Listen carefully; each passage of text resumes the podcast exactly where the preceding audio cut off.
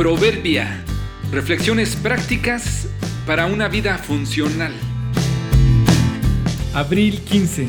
Reporteros de nuestra vida. No puedes decidir todo lo que te sucede, pero sí cómo lo asimilas y lo cuentas.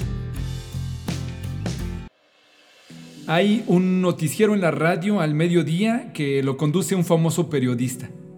En la presentación del programa y como promoción al periodista, se escucha al inicio de algunas secciones o después de los comerciales una frase que dice, no puedes elegir lo que sucede, pero sí puedes elegir quién te lo cuenta, haciendo por supuesto alusión a lo que acontece en el mundo y de lo cual no tenemos control, y animando o felicitando a los oyentes por usar su libertad y escoger ese noticiero y a ese periodista. Bueno, la frase me hizo pensar en la verdad que hay en la incapacidad que tenemos de controlar lo que ocurre a nuestro alrededor o lo que desafortunadamente nos ocurre a nosotros.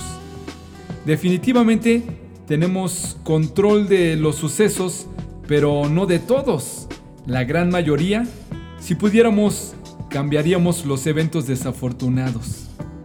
Es verdad, no podemos controlar lo que sucede, pero sí podemos controlar cómo lo asimilamos o lo procesamos y además también tenemos la facultad de decidir cómo lo contamos. A algunos les encanta exagerar sus problemas por pequeños que sean, los cuentan como tragedias. Otros por su parte los minimizan. Aparentemente nada grave les sucede. Lo guardan todo y no quieren que se les vea como gente que se equivoca o falla.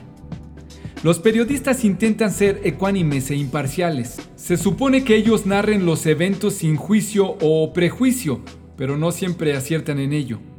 Los eventos que nos afectan, podemos decidir vivir como víctimas de lo que nos molesta o de los que nos dañaron o nos dañan, o podemos vivir como sobrevivientes a pesar de todo lo terrible que nos ha pasado, estamos aquí. Podemos vivir y narrar una historia amarga de nosotros mismos o agradecer a Dios que nos permite vivir para contarlo.